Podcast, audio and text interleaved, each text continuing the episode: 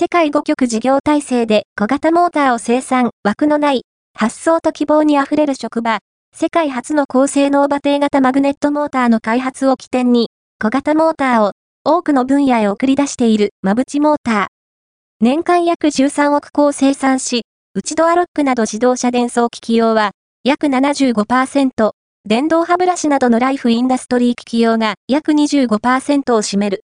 国内含め17カ所に生産拠点があるが、ほぼ全製品を海外拠点で生産している。